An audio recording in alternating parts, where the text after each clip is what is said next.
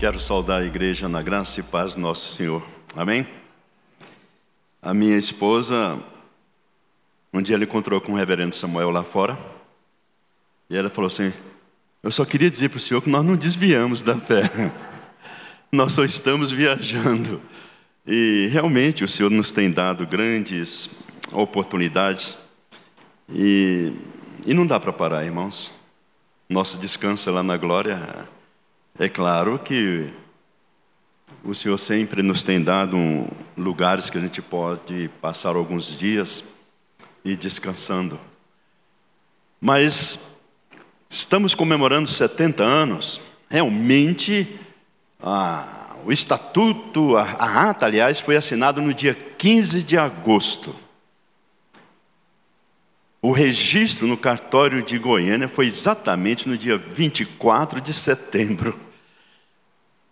E aí, como tudo na nossa vida acontece porque o Senhor tem planejado, este é um momento especial. Nós havíamos, nós estamos fazendo celebrações em várias localidades. E já tínhamos feito aqui em Anápolis, mas um querido irmão, doutor Ernei, me ligou e falou: não, não dá para ficar sem passar pela central, presbiteriana central, e com muita razão. A história das novas tribos se funde com a igreja presbiteriana, com o hospital evangélico, com o apoio aqui em Anápolis.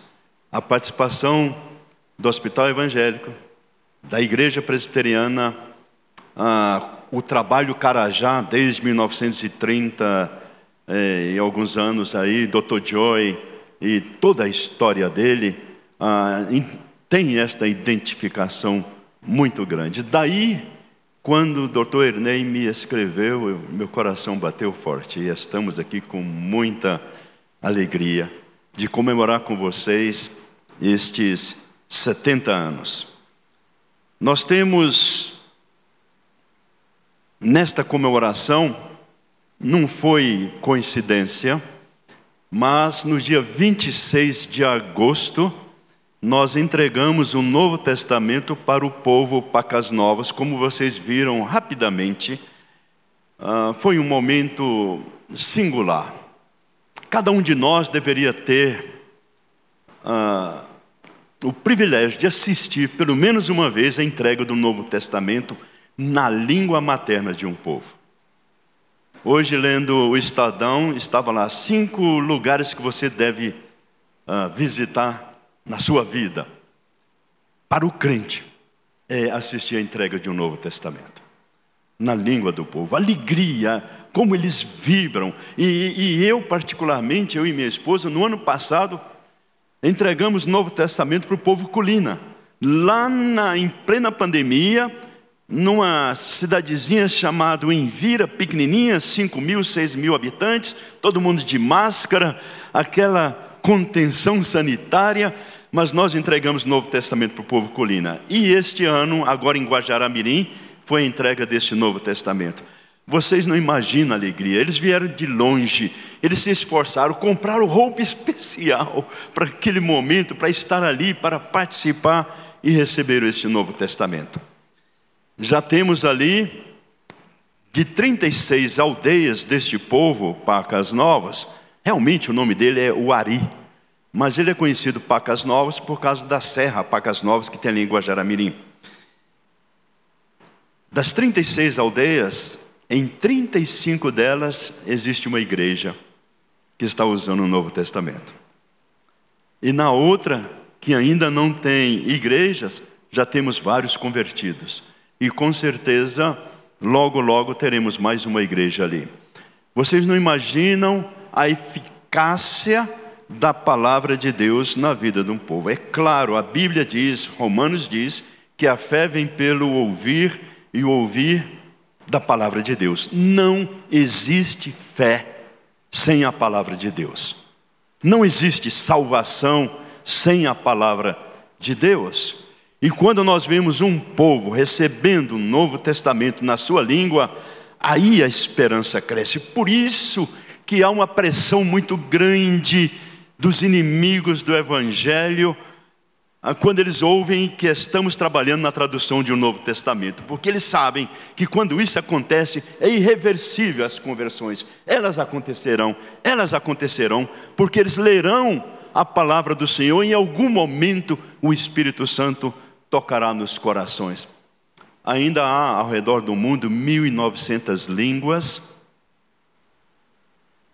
Não errei não, irmãos, é isso mesmo.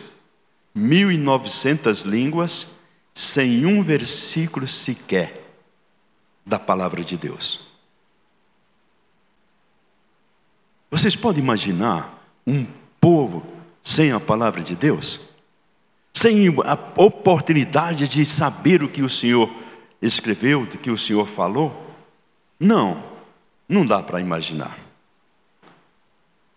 Porque se imaginarmos, nós vamos fazer alguma coisa nós ficaremos tristes, angustiados e nós vamos trabalhar. É esta, esta minha intenção é falar estas poucas palavras para vocês uh, no início da minha do tempo que me foi dado. Porém, temos aqui a Bíblia Sagrada, Sagrada comemorativa dos 70 anos. Ela tem oito páginas que conta toda a história da Novas Tribos e você pode adquirir, está lá fora sendo vendida para custear, o preço é praticamente para custear o que foi gasto na edição e seria muito interessante você ter um exemplar da, da Bíblia inteira com a descrição, a história do nascimento da missão Novas Tribos do Brasil. Muito tempo atrás, não me lembro a data, eu fui acompanhar um casal de missionários chamado José Lira e Adélia, que entrariam numa aldeia uh, do povo Oyampi, lá no Amapá. Cheguei na, na cidade de Macapá, recebido no aeroporto, o Silas de Lima, querido irmão Silas de Lima, missionário da PMT, me recebeu e levou para casa da missão. No caminho ele falou: Eduardo, nós temos um problema para você resolver. Eu falei: qual é? Ele falou: comuniquei para os caciques da região que o José Lira estaria chegando, ele e a esposa Adélia, e queria para a aldeia, aldeia de baixo, vou usar assim para facilitar. O cacique da aldeia de cima ficou sabendo disto e falou: Não, ele vai para a aldeia de cima. O Silas, não, já está tudo acertado, ele vai para a aldeia de baixo. O cacique bateu o pé bem forte e falou assim: Ele vai para a aldeia de cima. O Silas, não, não tem como, ele já está acertado, ele vai para a aldeia de baixo. Aí o cacique ficou bravo e falou: Ele vai para a aldeia de cima. O Silas, para resolver o problema na hora ou adiar a solução, ele disse: ah, o presidente da missão está chegando aí, ele resolve isso. Aí eu perguntei para o Silas, vamos começar, qual é o nome do, desse cacique? Afinal de contas, eu ia conversar com ele. Aí ele falou, Matapi. Eu escutei Matapi e fiquei pensando, Matapi, Matati, Matamim, é a mesma coisa. Eu vou encontrar com esse homem no meio do mato. Viajamos de carro até a Serra do Navio, até uma aldeia chamada Aramirã.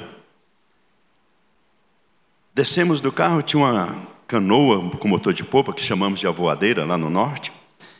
E, e preparamos e eu fiquei esperando uma tapia aparecer.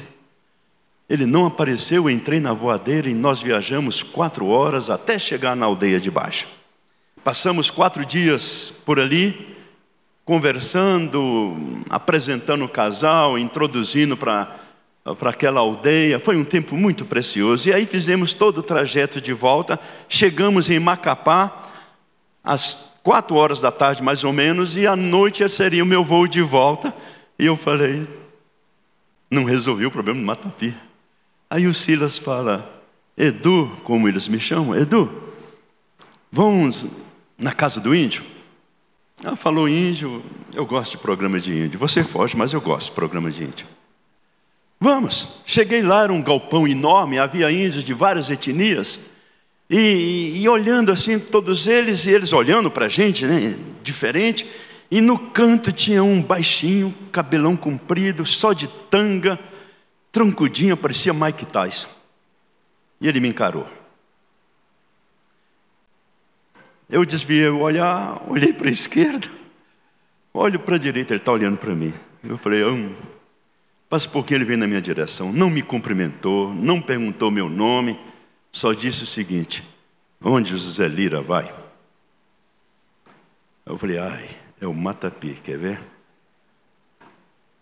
Ele começou a falar: ele vai para a aldeia de cima? Nós não, ele vai para a aldeia de baixo. E aquela discussão, o Silas chega para me ajudar. Ele podia falar em tupi-guarani, mas ele não queria falar em tupi-guarani, o, o matapi, ele queria falar em português para que eu entendesse mesmo. Vai para a aldeia de cima? Não, para a aldeia de baixo.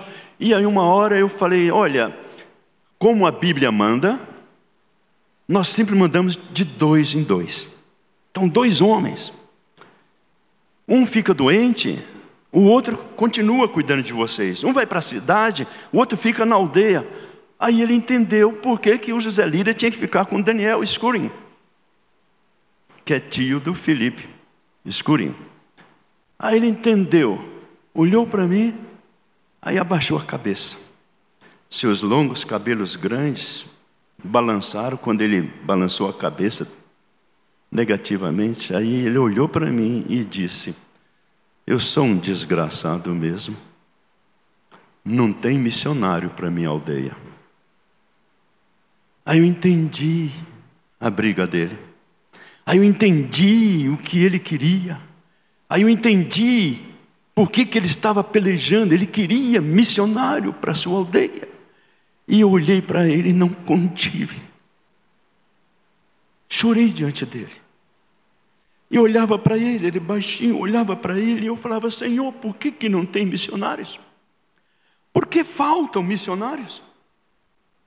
Aonde estão eles, Senhor? Por que, que Matapi precisa brigar para ter alguém para sua aldeia? E se eu fosse contar aqui, eu tenho várias histórias a esse respeito, como o povo Riscariana, lá no divisa do Pará com o Amazonas, subi naquele rio, em 83 por aí, o rio Nhamundá, vários dias subindo de canoa até chegar lá no alto para reabrir o trabalho com aquele povo, não tinha missionários para colocar lá, passam uns dias, eles, pelo rádio raso, rádio de asa de socorro, eles mandam um aviso, mande missionário, mande avião buscar nós, nós queremos falar com missão. Nós não mandamos avião, é muito caro, não tem jeito. Um mês depois, o telefone toca a cobrar. Era alguém lá do cais em Manaus e dizia o seguinte: Olha, tem alguns índios aqui que pediram para mandar um carro para levá-los até a missão. Quantos são? Dez? Responderam. Mandamos a Kombi, eles vieram, chegaram lá na, na nossa sede regional, foram levados para uma área que nós temos bonita ali, e o Hélio, Alberto e Almir vão conversar com eles. Pois não, o que, que vocês desejam? E eles falaram: Nós manda aviso para vocês mandar avião, vocês não mandam avião. Nós baixa o rio. E eu conheço todo aquele trajeto. Eles desceram até a cidade de Faro, de Faro pegaram um barco até Parintins, de Parintins pegaram um barco maior até Manaus, e ele fala, quase um mês depois eles falaram, e nós está aqui. Aí o colega, sim, então, o que vocês desejam? Ele fala, eles falam, quanto custa um missionário? Nós queremos comprar um para nossa aldeia. Se eles clamam, e não tem, o que é que está acontecendo? O que, que aconteceu na, na leitura das Escrituras Sagradas que, que não foi bem compreendido pela igreja, porque não era para faltar missionários. Entendam bem, não é a igreja do Senhor que tem uma missão. É o Deus da missão que tem uma igreja pra, no mundo para cumprir o propósito dele. A igreja está aqui para sair para todos os lugares, anunciando a mensagem de Jesus Cristo até os confins da terra. Abra sua Bíblia em Mateus capítulo 4, a partir do versículo 18 e 22, enquanto eu vou pegar meu. Esse é um texto clássico. E ele começa no primeiro evangelho que temos. E hoje cedo, de manhã, uma mensagem muito especial. Reverendo Samuel falou o seguinte: tudo nas Escrituras é intencional, tem um propósito. As Escrituras é a história de Deus. E Deus se revela o seu caráter, a sua grandeza, através dos acontecimentos com os homens. Muitas vezes nós olhamos a história dos homens, mas a Bíblia não é a história dos homens, a Bíblia é a história de Deus. E Deus se revela nela. E quando nós encontramos Mateus capítulo 4, há um aspecto muito interessante que eu quero chamar a atenção de vocês. Assim está escrito, a partir do versículo 18: Jesus andando junto ao mar da Galileia, viu dois irmãos, Simão, chamado Pedro, e André, os quais lançavam as redes ao mar, porque eram pescadores. E disse-lhes: Vinde após mim, e eu vos farei pescadores de homens. Então eles, deixando logo as redes, seguiram-no. E adiantando-se dali, viu outros dois irmãos, Tiago, filho de Zebedeu, e João, seu irmão, num barco com Zebedeu, seu pai, consertando as redes, e chamou-os. Eles, deixando imediatamente as, o barco e seu pai, seguiram-no. Meus irmãos, quando nós olhamos a história, e eu gosto muito de ler a história de missões, a Dona Irã Judson, William Kerr, Hudson Taylor, David Livingstone, ah, mulheres que fizeram a história de missões, olhamos para esses homens e mulheres, nós achamos que eles são heróis, que eles têm algo especial. E durante muito tempo nós tentamos desmistificar isto. Mas realmente tinha que ter algo especial nesses homens, não é verdade? Pois olha só, irmãos. Deus não chamou homens heróis. Deus chamou homens como eu e você, como esses pescadores, mãos calejadas, rosto queimado pelo sol da Palestina, pés que nunca calçaram sapato, roupas surradas, o seu bote de pescaria era simples. Ele mesmo se diz, ele mesmo disse certa vez que ele era ignorante, que ele não sabia das coisas, assim, homens como estes que o Senhor chamou para fazer o que ele queria que fizesse.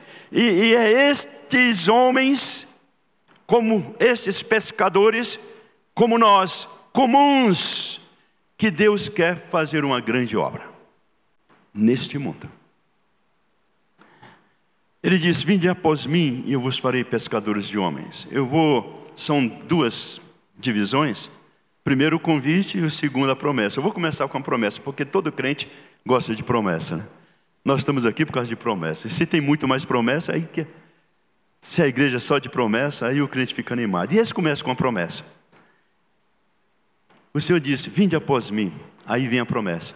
E eu vos farei pescadores de homens. Eles não eram discípulos ainda, não eram apóstolos. Esse é o primeiro encontro, lendo só Mateus, com o Senhor. E o Senhor já diz para eles: Eu vos farei pescadores de homens. No primeiro encontro.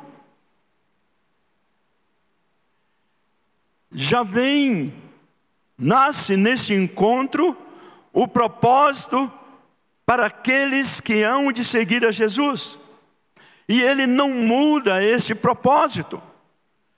Em João capítulo 15, ele diz: Não foste vós que me escolhestes, mas eu vos escolhi a vós e vos nomeei para quê? vades e deis frutos. Vocês observam o chamado do Senhor, já é implícita a razão de ser da nossa existência aqui, enquanto aqui estivermos, sermos pescadores de homens. Igreja, sermos pescadores de homens. Domingo passado eu estava em Campo Grande. E a conferência me deu o tema, a igreja além das paredes. E, e eu fiz uma perguntinha muito interessante para o pastor. Comecei ali na frente, eu já tinha tudo escrito, mas eu fiz, pastor, quantas horas o crente fica domingo aqui na igreja? Aí, três horas, culto de manhã, culto à noite. Eu falei, pastor, vamos ser generoso, quatro horas por domingo? Tá, e por semana? Ah, uma hora e meia. Eu falei, vamos colocar duas? Vou dizer que os crentes aqui são bem igrejeiros mesmo. Seis horas por semana. Aí ele falou, é muito generoso, mas vamos, isso é no culto. Eu falei, interessante, seis horas por semana, quatro semanas por mês, então nós temos 24 horas por mês, não é isso? 24 horas por mês. Um dia a cada 30 dias, nós ficamos no átrio. Isso se é igrejeiro mesmo. 29 dias por mês nós estamos fora do átrio. Eu sei que passamos oito horas dormindo, alguns mais, outros menos. Eu sei de tudo isto, mas a igreja, a igreja, o povo, vive mais lá fora do que aqui dentro, e vive com um propósito.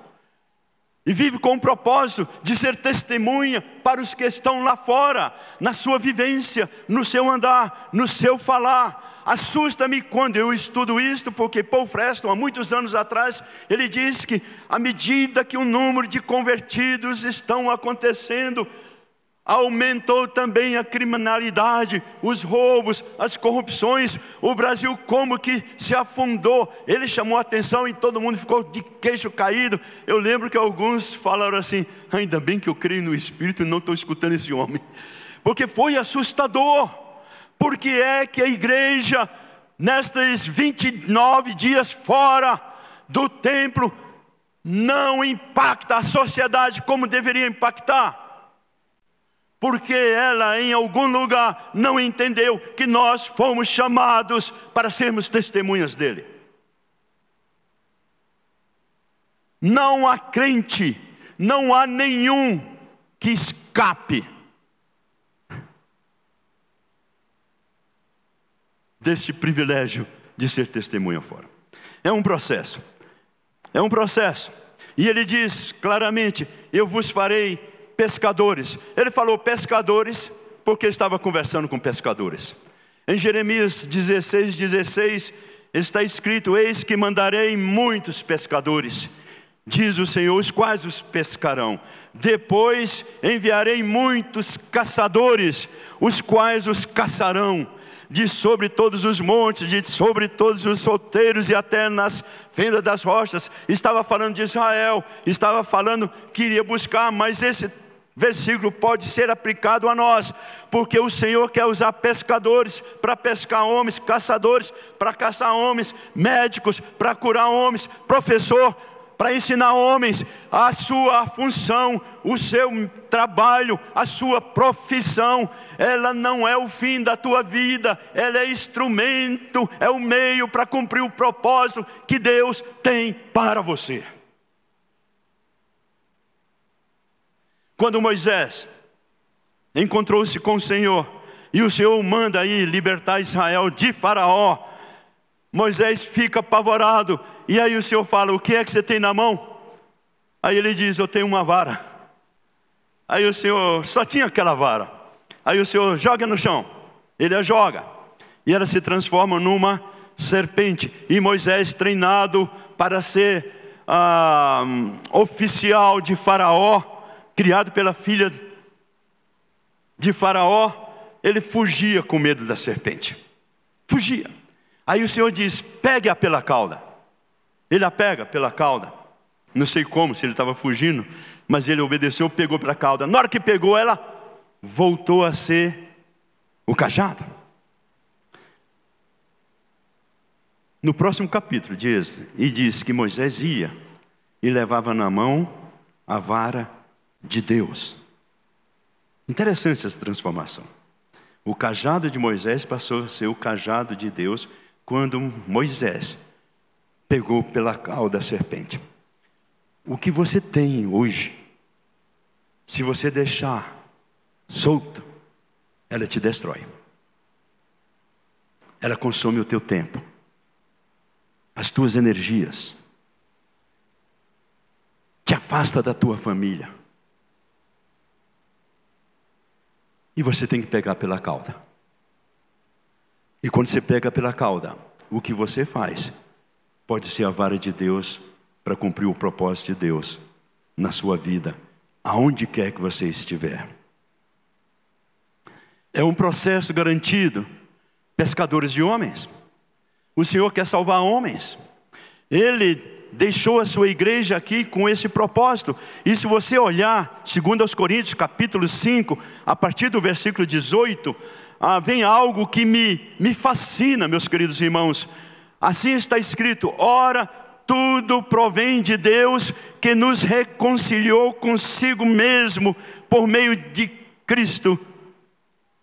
Se parássemos aqui, seria seria o que todos nós pensamos, somente ah, que grandeza da salvação que temos, vem de Deus, começou com Ele, só pode ser por Ele, é Ele que reconciliou consigo mesmo, o homem inimigo de Deus, afastado de Deus, não tinha, não queria, não buscava o Senhor. Foi o Senhor mesmo que reconcilia o homem consigo e faz esta grande obra da nossa reconciliação com Ele. Ele poderia nos esmagar, Ele poderia acabar conosco, que Ele estaria, Ele seria justo se assim o fizesse. Porque o salário do pecado é a morte mas Ele nos amou de tal maneira que deu o seu nessa. E Ele um aleluia, se lia consigo mesmo. Ah, meus irmãos, não dá vontade nessa hora de dar um aleluia bem alto. Ui, escutei uns dois assim. Mas, meus irmãos, esta salvação tão grande, salvação maior do que a criação do universo, é só o começo. Olha a sequência do versículo. Preste atenção, irmãos, olha a sequência do versículo.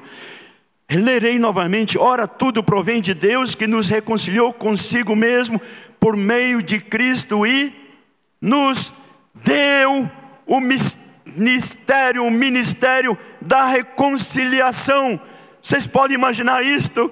Você é perdido, pecador miserável, condenado à perdição eterna. Aí Cristo vem e te tira do império das trevas, leva-te para o reino do Filho do seu amor posicionalmente, você agora é reconciliado, mas ele fala: calma, calma, o melhor está para vir. Você será agente da reconciliação dos homens com Deus. Ele nos deu o ministério da reconciliação.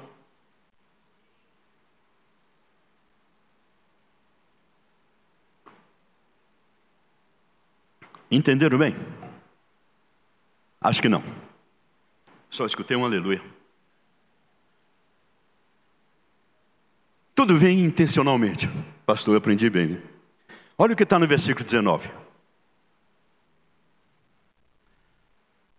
A saber, que Deus estava em Cristo reconciliando consigo o mundo, não imputando aos homens as suas transgressões.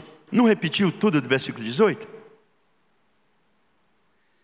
Aí ele fala: e nos confiou a palavra da reconciliação, igreja de nosso Senhor Jesus Cristo. Nós fomos reconciliados com o Pai, e agora reconciliados, nós somos agentes da reconciliação. Ele nos deu o ministério da reconciliação e Ele nos confia a palavra da reconciliação. Pecadores salvos, sendo agente da salvação de pecadores perdidos. É isto que o Senhor quer. Ele poderia fazer de outra maneira. Ele é Deus, mas Ele escolheu você e a mim para sermos agentes da reconciliação enquanto aqui estivermos na terra. não podemos calar-nos, e para isso o Senhor te dá 29 dias do mês com pessoas ao teu redor, para que você olhe para Ele e fala, e fale: Você sabia que Jesus te ama? Ou Deus amou o mundo de tal maneira, falasse de alguma forma, como Mude, Mude não iria dormir, não dormiria se ele não tivesse falado com alguém durante o dia sobre Jesus Cristo. Algumas vezes ele levantou, trocou o pijama, colocou uma roupa, saiu para a rua e chegava para a pessoa e perguntava: Você já é cristão? Aí a pessoa falava: Vai cuidar dos teus negócios. E ele dizia: O meu negócio é te perguntar: Você é cristão? E ele levou milhares, milhares a Cristo, fundou o Instituto Moody. Sabe, meus irmãos, o Senhor nos deu o privilégio de sermos agentes da reconciliação.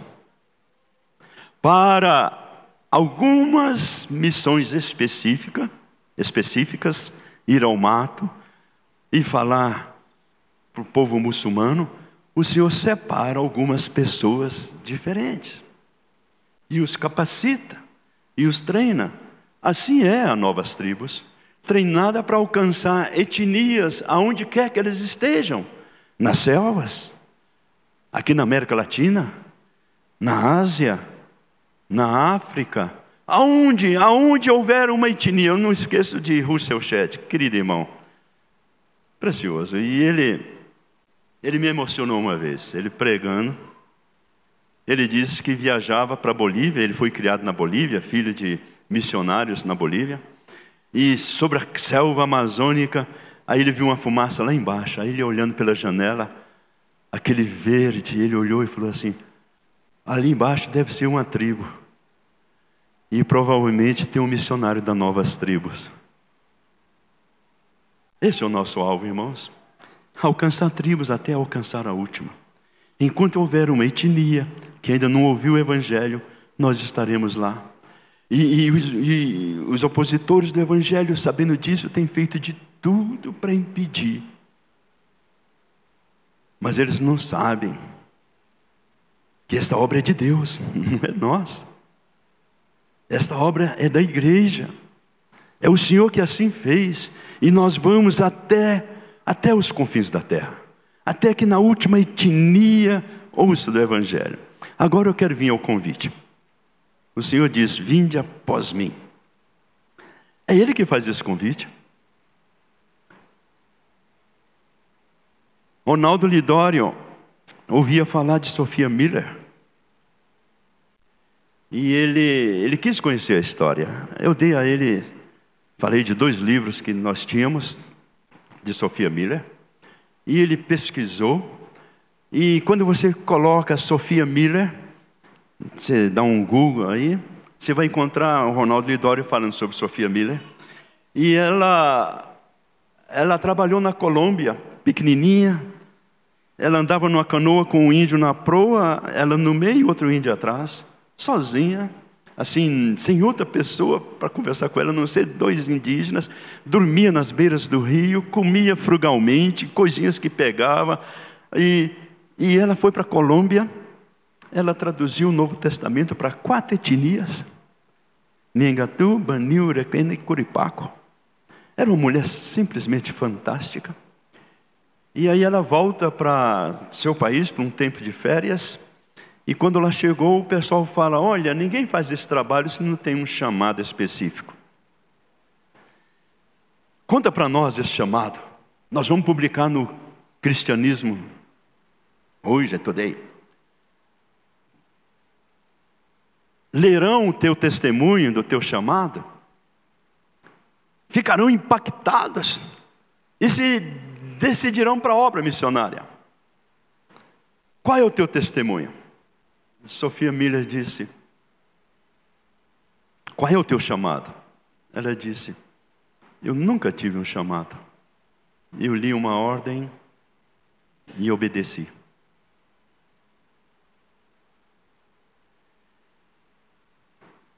O Senhor tem nos chamado a termos um relacionamento com Ele, uma vida cristã com Ele. E é Ele que tem essa iniciativa. Só Ele poderia fazer isto. O método, queridos irmãos, é nós seguirmos a Jesus e não Jesus nos seguir. Quando Jesus estiver seguindo você, é porque Ele quer te tirar de onde você não deveria estar. Porque o método é nós seguirmos a Jesus. A logística é dele. Aonde vamos dormir, o que vamos comer, o que vamos experimentar, é ele que providencia isto. Tudo isto, eu me lembro na Argentina, há uns dois, três anos, uns três anos atrás, eu e Nancy estávamos pregando ali durante cinco dias. No último dia nos levaram para comer um assado argentino. Eu não podia falar que a nossa picanha é melhor, porque a nossa vem de lá. Então, ah, fomos comer aquele um assado deles e, e muito gostoso. Aí, mas a Argentina estava numa situação muito difícil. E aí minha esposa, como ela sempre percebe as coisas que eu não percebo, ela falou: paga a conta, meu bem. Aí eu não fiz de que não entendi, ela me deu um chute debaixo da mesa. Aí eu peguei o cartão e dei para o garçom. Na hora que deu o cartão, meu cartão para o garçom, o irmão que estava nos convidando, o Rafael, ele gritou, a Argentina é bem. Ele gritou com o garçom, devolva para ele. Aí o, o garçom devolveu para mim, Aí ele colocou a mão no meu rosto e falou assim: aqui na Argentina, quem convida é que paga a conta. Eu falei: ah, meu Deus, também é assim. É Ele que convida, é Ele que vai cuidar de cada detalhe. E, e meus irmãos, eu precisaria de muito tempo para compartilhar o que eu já experimentei e que eu já ouvi de meus colegas que estão aqui. Temos vários missionários da Novas Tribos, das suas experiências de suprimento do Senhor. É Ele que supre as nossas necessidades. É Ele que supre até além daquilo que nós pedimos ou pensamos. Eu lembro uma vez, quando estava aqui muitos anos atrás, o irmão Muniz chegou para mim e falou assim: oh, Pastor Eduardo, o senhor não aceitaria passar um final de semana lá no nosso hotel? Aí eu, hã? É, lá no hotel? Aí eu falei: Ah, vou perguntar para minha esposa se ela quer. Aí ela falou: Claro, meu bem. Aí nós falei com o Muniz, sim, irmão, tudo bem. Aí ele falou, então vou fazer a reserva, você pode chegar sexta-feira e sair domingo, tudo por nossa conta. Nunca tinha entrado num lugar daquele. Ficamos três dias ali. Isso é um pequenininho, coisa de nada, não é verdade? Mas o Senhor cuida. Quando eu estava em Santarém, bem, bem no começo, irmãos, eu não tinha sustento praticamente nenhum sustento. Um dia Nancy fala assim para mim, ela é de São Paulo, ela é de Osasco. E aí ela falou, meu bem, eu queria comer um assado de panela. As mulheres aí, Goiânia, sabe o que é? Aquele, na panela de pressão, coloca para cozinhar e no final daquela fritada nele. Eu não tinha dinheiro para comprar o um pedaço de carne, um, um quilo de lagarto. Fui para o quarto e orei. Pouco depois, a irmã Teovina, esposa do piloto, me liga e fala: Pastor, nós queríamos que vocês viessem almoçar aqui em casa. O senhor aceita? Eu falei: Sim, irmã, quando? Ah, domingo. Aliás, era domingo. É. Hoje? Que hora a senhora quer que chegue aí? 15 meio-dia. Nós fomos lá 15 meio-dia, ele nos recebe. Uma casa bonita, piloto, ele tinha um avião particular. E aí nos leva para a sala de estar, ficamos ali, um pouquinho, a Teovina chega, meu bem, vamos já, está tudo pronto, a gente vai lá para onde estava a mesa pronta, e aí ela chama, meu bem, me pega alguma coisa aqui na cozinha comigo. E vamos dois para lá, e eu estou com a Nancy de mão dadas, e a gente olha para aquela mesa farta. Quando a gente olha o prato principal no meio, um assado de panela. Até essas pequenas coisas, irmãos.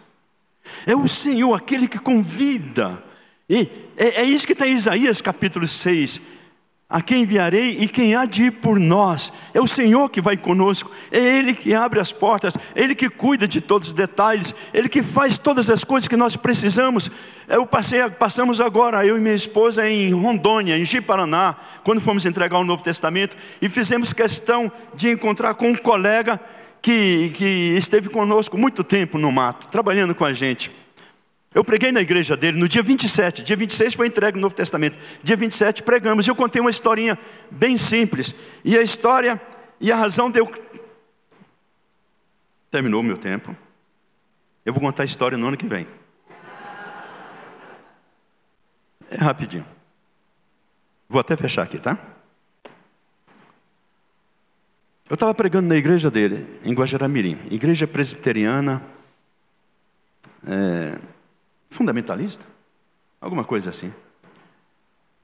Aí eu conto a seguinte história: a gente estava caçando, porque a gente precisava comer carne, o Carrefour ficava quase mil quilômetros de distância, e eu saí para caçar com o Maurino. O Maurino, é, ele é rondonense, nativo, mesmo, e ele era tranquilidade de pessoa. Eu vou na frente com meu rifle, olhando, procurando a caça, e no meio do mato, aí eu olho para trás, lá vem o Maurino, a espingarda no ombro, cartucho no bolso, um capinzinho na boca. E eu falo, desse jeito a gente não vai ver caça nenhuma. E eu falei, eu que tenho que tomar conta. E vou lá com minha espingarda olhando. Eu estou vendo agora uma pedra enorme do meu lado direito, e eu vou capim dessa altura, capim não, mato é, do brejo. Aí eu ando um pouco aí escuto um tiro atrás de mim. Eu volto-me com o meu rifle, tinha uma onça no chão, arrastando na minha direção, com aqueles dentes. Aí eu dou dois tiros nela. Aí ele fala: Calma, está morta. Aí eu falei: O que, que foi, Maurino? Como é que foi? Aí ele falou: Você Passou, ela saiu de trás da pedra e foi atrás de você. E eu vou andando e ela vem atrás me caçando. E aí ele tira a espingarda, quebra, a gente fala quebrar, né? Coloca o cartucho, quando fechou, dá aquele clique. Irmãos, aquela onça que escuta tudo, ela estava tão concentrada na carne na frente, que ela não escutou o barulho. E ele não podia atirar nela porque eu estava na frente, ela no meio, e se ele atirasse com a cartucheira, ia sobrar para mim. Aí ela baixa para pular. Na hora que ela baixou, ele teve que atirar. Ele atirou, o tiro pegou na coluna, ela riou no chão e ela se arrastava, é por isso que eu atirei nela. Algumas pessoas falam assim: como é que você matou? Eu falei, irmãos, quem é que você gostaria que contasse essa história hoje?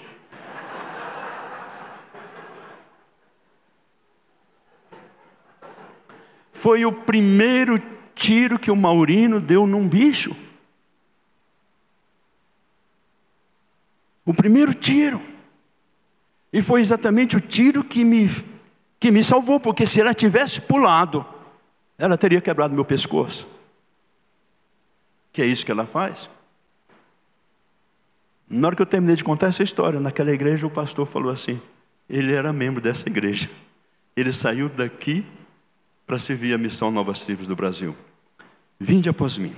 A logística do Senhor, o cuidado é do Senhor, a capacitação é do Senhor, a unção é do Senhor. A Ele que faz a obra. Nós somos tão somente instrumentos do Senhor para a realização desse grande trabalho.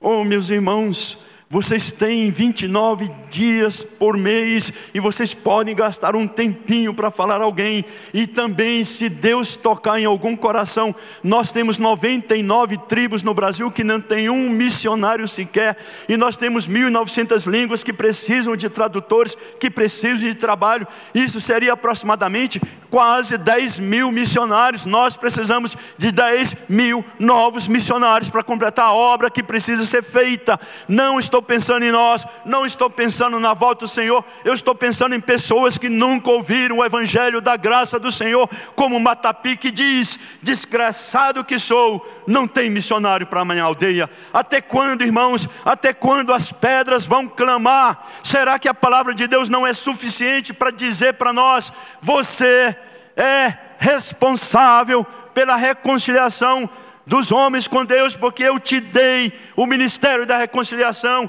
eu te confiei a palavra da reconciliação e você pode testemunhar. É isso que é Novas Tribos. As Novas tribos, tribos são um grupo de homens e mulheres